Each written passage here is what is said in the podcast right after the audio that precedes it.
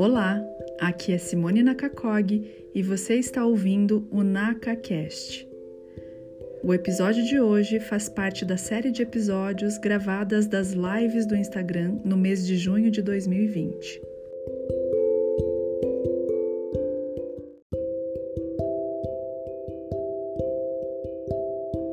É, Danilo Maciel Carneiro contou pra gente um dia que no monastério monge começou a ter uns sonhos muito sanguinolentos. Ele sonhava com assassinato e estava preocupado porque os sonhos estavam sendo reincidentes. Aí ele foi conversar com o abade e o abade falou: não, não, fique tranquilo que isso não tem a ver com, com o que você viveu em outras vidas, porque o monge ficou muito preocupado com isso e pediu para ele retornar na sala de reunião dali a uma hora. Uma hora uhum. depois, o monge volta, tá o abade e um outro rapaz. Esse rapaz é um cozinheiro novo da, do monastério. E antes dele ser cozinheiro no monastério, ele estava cumprindo pena por assassinato. Enquanto ele cozinhava, ele lembrava dos assassinatos que ele tinha cometido. Então, olhem só, às vezes a gente come uma comida bem feitinha, tá bem feitinha mesmo, tá bonita, tá bem cozida, bem temperada, mas ela não cai bem na gente. Sim. Uhum. Então a gente come as emoções também. Uhum. E isso também desequilibra os nossos doxas. Uhum. Por e último, a gente nós... come as emoções daquele que prepara a comida e as nossas também, né? Perfeitamente. Por uhum. isso, a recomendação do Ayurveda é que se a gente estiver triste, estressada, raivosa, a gente não se alimente, não coma, espera se acalmar. Muito bacana. É muito bacana. Uhum, muito. E aí é, é apaixonante. Por último, a gente tem capa. Capa é uhum. responsável, é a combinação de água e terra. Então, quando a gente tem água e terra, é, a gente já pensa em barro, né? Água e terra misturada, a gente já pensa em barro, pensa em lama. Ele é responsável por toda a parte de estrutura do corpo. O que, que tem estrutura no corpo? Osso, gordura, músculo, cabelo. Essa é a diferença daquelas moças com aqueles cabelos que parecem uma cortina de veludo, assim, quando solta, aquele cabelo L'Oreal, assim, uhum. sabe? Exato. Isso é capa. Ah, é? Olha que, é, que maravilha. Isso é O que, que a gente faz no cabelo quando a gente tá dando banho de creme? Que a gente põe abacate no cabelo? Uhum. Tá dando capa pro cabelo. Porque ah. ele tá muito vata, tá muito seco. E essa é a linguagem mesmo. A gente tá dando capa. A gente está fornecendo um alimento que Estrutura. vai equilibrar uhum. o dosha, que está em desequilíbrio. Exatamente. Uhum. Que está em desequilíbrio.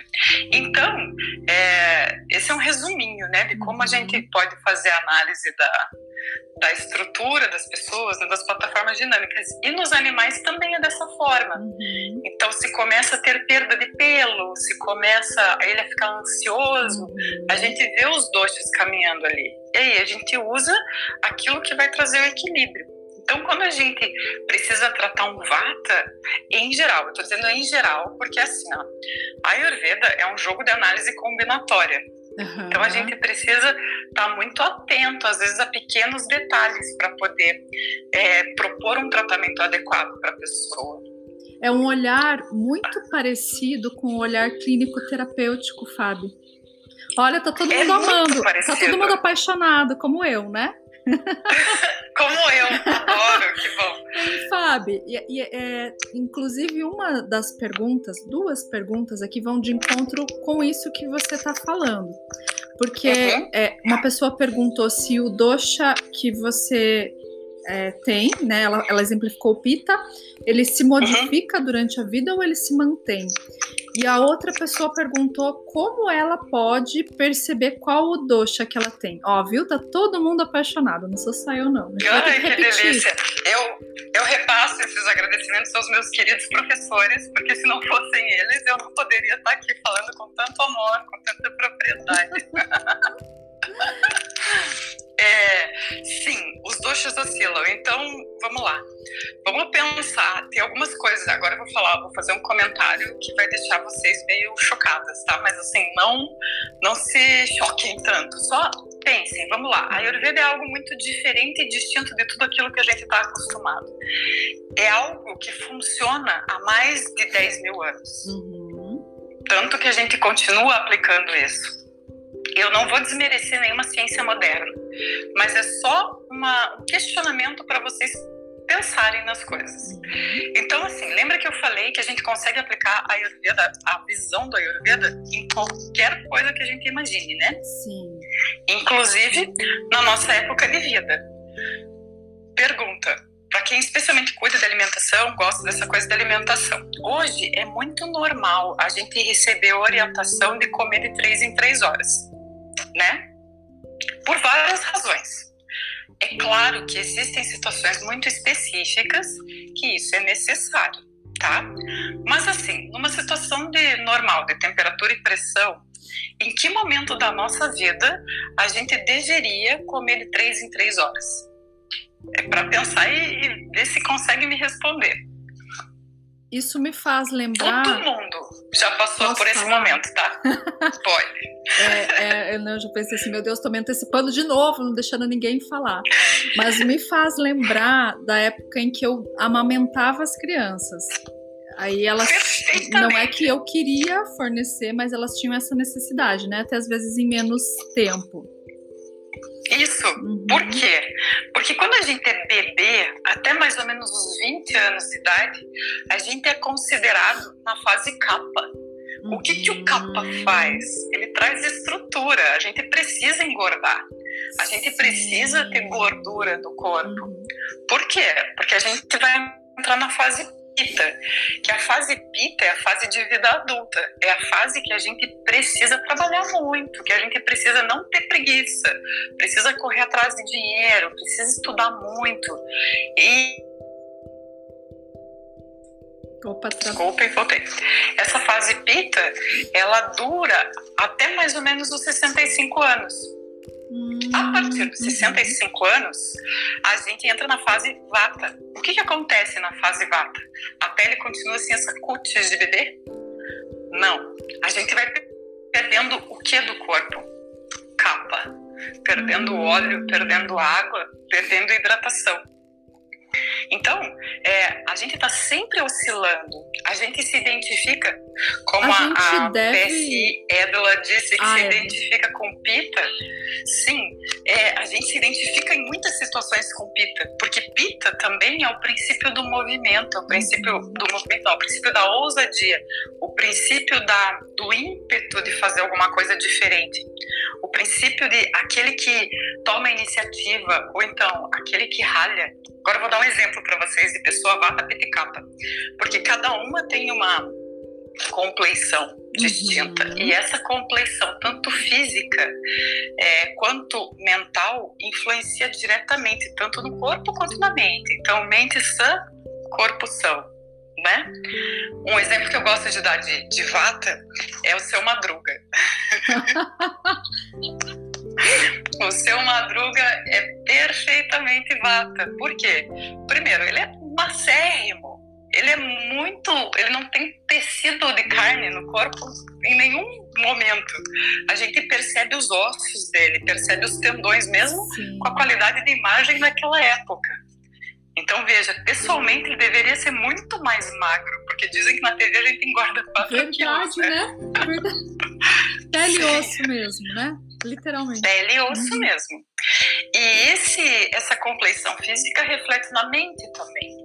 Então, salvo que seja uma pessoa muito é, conectada com a sua origem, conectada com Deus, ela tem o comportamento e as características predominantes de Vata, uhum. que são frieza e secura. E esse é bem o personagem dele, né? É ele é um pai que não é amoroso, ele é frio, seco, truculento. Raras vezes a gente vê ele se emocionando nos episódios do Chaves, né? É, e quando ele se emociona é, é de um jeito bem caricato. Claro que foi proposital, mas agora pensando faz jus à forma como ele é. Exato. Uhum. Exatamente. E um exemplo pita. Esse é o exemplo delicinha. Brad Pitt. Ah. Ele é total pita. Então, ele é, embora ele seja magro, ele tem músculo, né? uhum. né? Tem deltoides maravilhosos. Mesmo eu, eu não, vou nem não vou comentar, o, meu marido tá assistindo. Mas eu acho que o Brad Pitt pode, né? Ele é maravilhoso. Pode, pode. Ele é maravilhoso. Até o Thiago vai concordar. Vai, vai.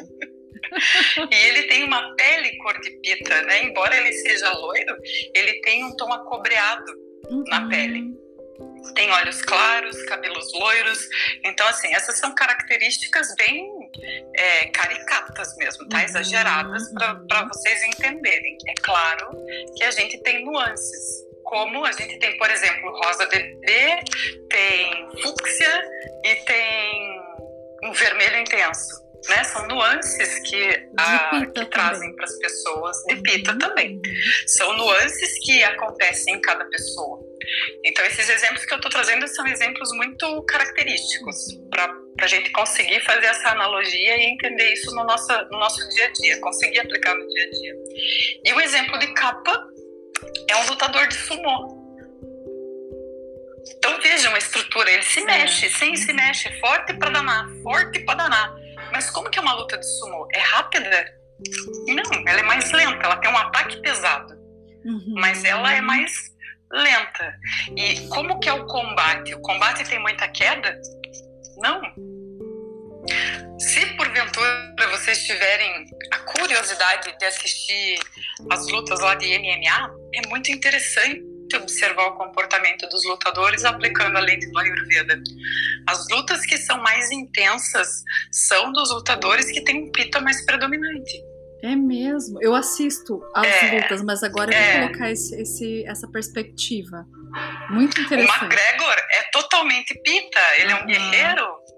Ele quer a cabeça do oponente. Uhum. Inclusive Parece que no, no olhar, dele. né? Você sente é. o olhar, assim. Uhum. Exato, inclusive no comportamento dele, né? Uhum. Tipo, ele é ousado, ele chega no, no octógono para destruir quem, é, quem vai estar tá lutando com ele. Já os mais pesados não, os mais pesados são até gordinhos, às vezes, é. que você diz, nossa, mas ele é gordinho. Como se não pudesse, né? Mas a gente chega a pensar isso, é. Porque a gente tem o estereótipo capa. É, Sim, exato. Então, existe assim, isso, né, Fábio? O estereótipo sim. também. Uhum. Por quê? Uhum. Porque Pita é guerreiro. Uhum. O Pita que é o comandante de guerra, é ele que é o general de guerra, é ele que vai determinar o que, que as coisas, como as coisas vão acontecer no campo de batalha. Uhum. Então, e a gente não vê. Pode falar, só caiu um negócio aqui que eu tô pegando. Tá. Desculpa. A gente não vê lutador vata, né? Lutador vata não se concentra para luta, não consegue. Então é um tipo de atividade que não é ideal para vata. Também tem isso. A gente pode sugerir é, atividades que favoreçam o equilíbrio do dosha e que desequilibrem também. Isso é bem interessante porque muito da, muito né, da nossa sociedade atual tenta se encaixar em algum padrão e o padrão pita não é, é não corresponde é o que as pessoas mais odeiam ser. Não é? Mas existe é uma, uma força para que todos sejam, né? Você sabe sim, que sim, você todos comentou, têm que estar em equilíbrio. Você comentou dessas três fases, né? Da infância até os 20 anos, depois até os 60 e depois disso. É, depois dos 60 anos, precisa ser feita, é necessária ser feita uma interferência para essa queda, porque também existe esse padrão agora, né? Ou a interferência ela é feita só no ponto onde pode trazer equilíbrio ou, ou algo assim? Não, precisa ser feita uma interferência, assim, porque senão isso altera, isso assim contribui para que as doenças é, tomem sejam mais presentes na vida da pessoa. Uhum. Então é necessário ter essa interferência. Por quê? Porque quando o Vata, então assim, dentro da visão da Ayurveda, Vata, Pitta e Kapha são responsáveis por determinadas quantidades de desequilíbrios. O Vata é o que traz mais possibilidade de desequilíbrio. Então, ele é responsável por 60 ocorrências de desequilíbrio. O Pita é responsável por 30 e capa por 10. Então, assim, quem tem estrutura capa é muito mais saudável. Nossa, que maravilha. Uhum. É, uhum. tem mais estrutura, tem mais tecido, tem é maior chance de equilíbrio, uhum. mas é assim, tudo isso eu tô falando de uma forma genérica, tá, gente? Sim, então é só para vocês entenderem Existem como é que isso tá... especificidades dentro de cada isso. indivíduo, né? Cada isso. é uma. Que são as nuances que eu falei, né, das cores. Então, isso de uma forma genérica e de uma forma para a gente poder entender e começar a usar o Ayurveda dentro do nosso dia a dia facilita muito. Foi assim que eu comecei, dessa uhum. forma. Então, a gente precisa cuidar muito da idade vata, precisa trazer capa uhum. para trazer estrutura, né? Para trazer consistência. Então, é muito normal os velhinhos entrarem em depressão por conta de falta de capa. Uhum, entendi. E é uma depressão por ansiedade, ansiedade da morte, ansiedade da, da possibilidade de ter que se desfazer dos bens. Uhum. E, e, aí e a aí... gente entra. Pode falar. Pode falar, pode concluir o que você ia dizer. Aí a gente entra. A gente entra na parte da, das emoções relacionadas aos doshas. Então, o apego é algo que está relacionado à capa. Uhum. A ira é algo que está relacionado à pita. E a ansiedade é algo que está relacionado à vata. Era isso que eu ia pedir para você falar na hora que eu te interrompi. Estamos conectados, em sintonia. É, e, e, você acha que. Você acha não? Você, é, dentro do Ayurveda, é o Ayurveda ou o Ayurveda? O Ayurveda. O Ayurveda. É, existe formas, existem formas para equilibrar as emoções a partir, Sim. a partir dos doshas? Sim. Uhum. Sim. E por incrível que pareça, através da alimentação é uma forma. Por quê? Porque a gente também, todo alimento tem, é, todo alimento tem um elemento sutil. Uhum. Né? Tem a, a emoção da planta. Então, como é que a gente vê a emoção da planta? Como ela foi cultivada, quem colheu. Então, tem algumas coisas que são muito tristes da gente pensar. Então, uh, às vezes, a pessoa que colheu a cenoura não pode comer a cenoura. Aham. Uhum. Ah, é verdade. Uhum né? Então, a gente, sempre que a gente, hoje em dia o pessoal fala muito de orgânico, né? Mas na verdade não é só o orgânico, é o fato de, é que a gente acha que é porque é orgânico, ele é mais saudável pelo fato de não ter agrotóxico químico. Sim, vamos lá. Não tem tanto agrotóxico químico, mas às vezes quem está colhendo esse orgânico não tem possibilidade de se alimentar dele, porque é muito caro. E aí fica aquele pesar aquela impressão energética desse sentimento fica atribuída ao, ao alimento, ela conecta ali. Como é que é por isso que sempre que a gente se alimenta lá na Índia é uma prática muito bonita. A gente faz uma oração antes de começar a se alimentar.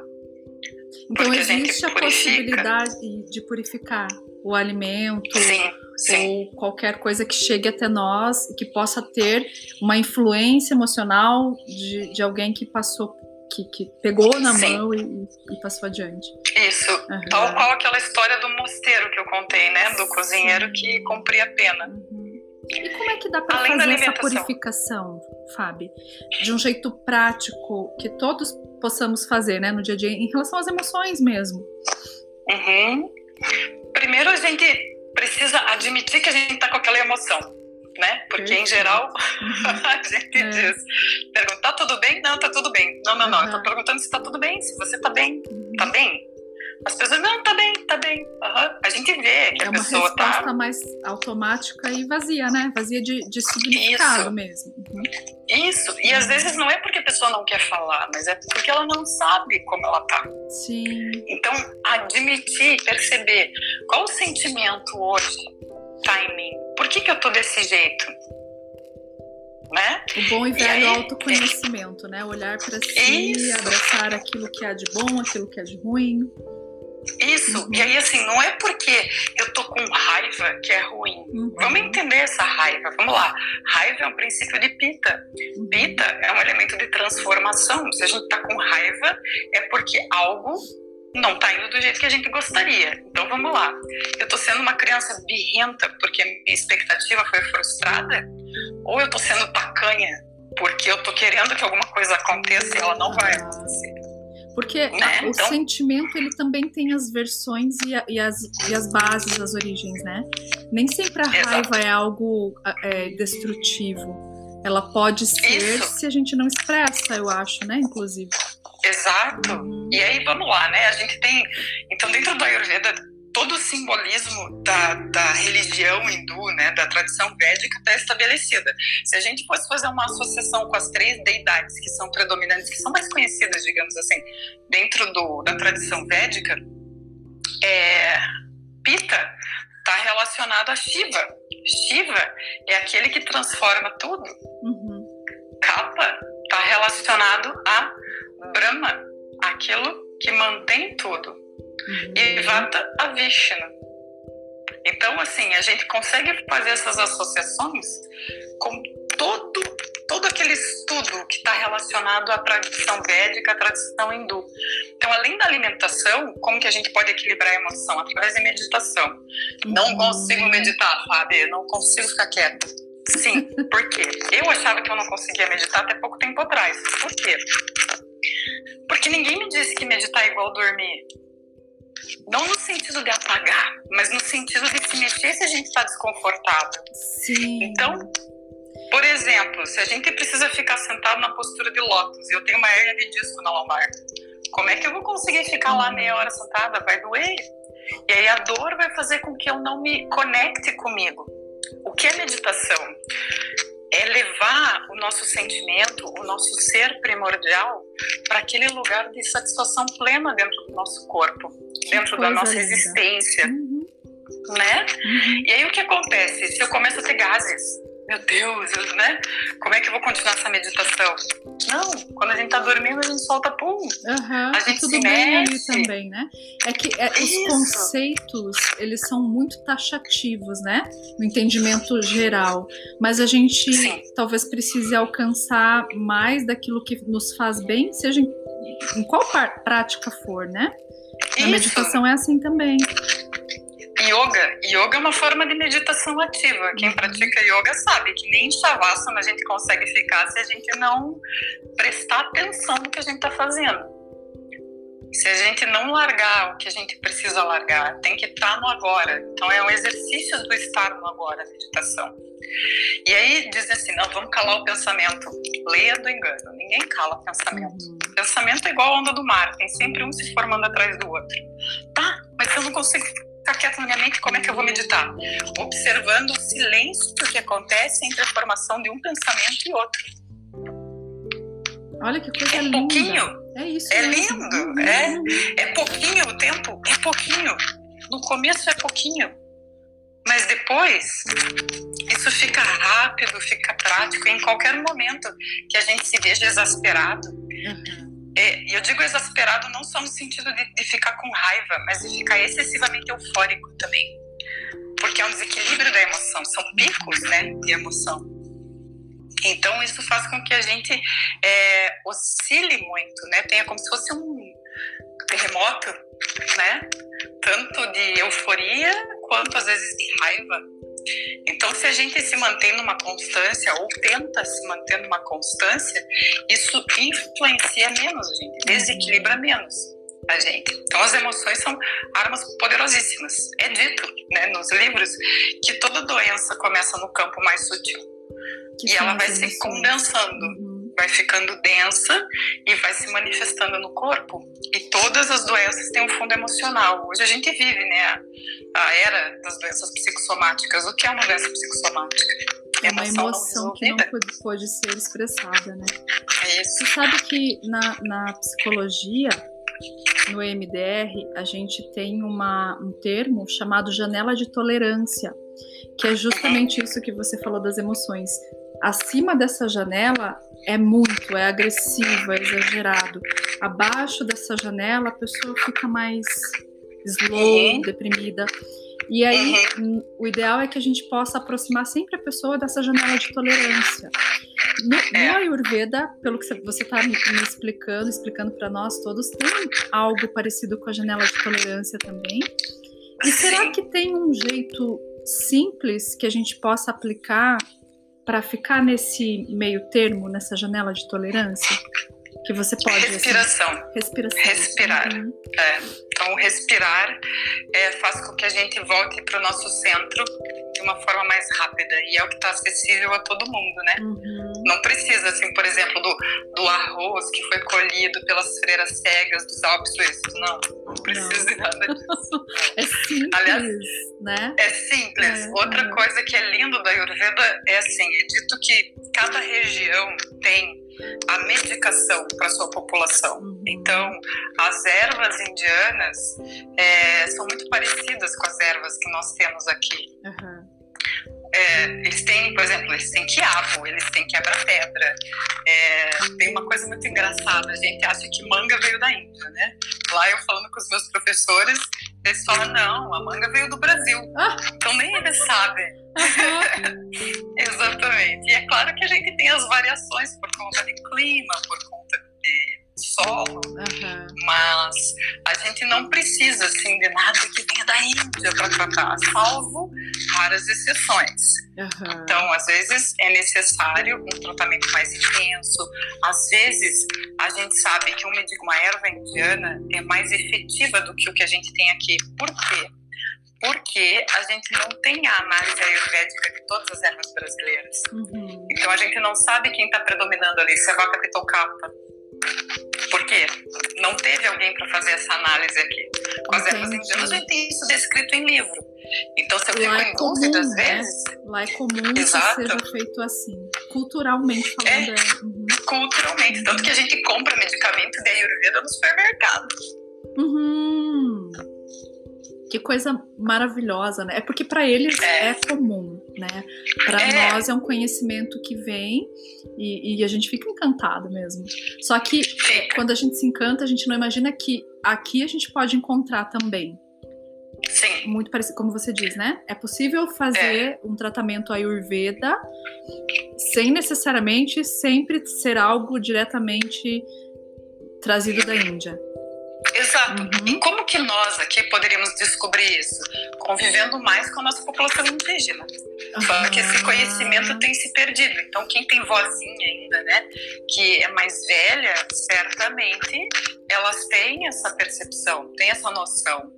Mas isso é muito perdido, até porque, assim, infelizmente, né, a, a nossa população indígena teve a autoestima muito achincalhada, né? Então, Fábio. eles não vêm eu vou precisar cortar a, a, sua fala com o coração partido, porque a live ela tem uma hora máxima e falta 30 segundos. Não sei como que aconteceu esse lapso no tempo. o papo tava bom, né? Então eu quero pedir para você para a gente repetir, para continuar o assunto.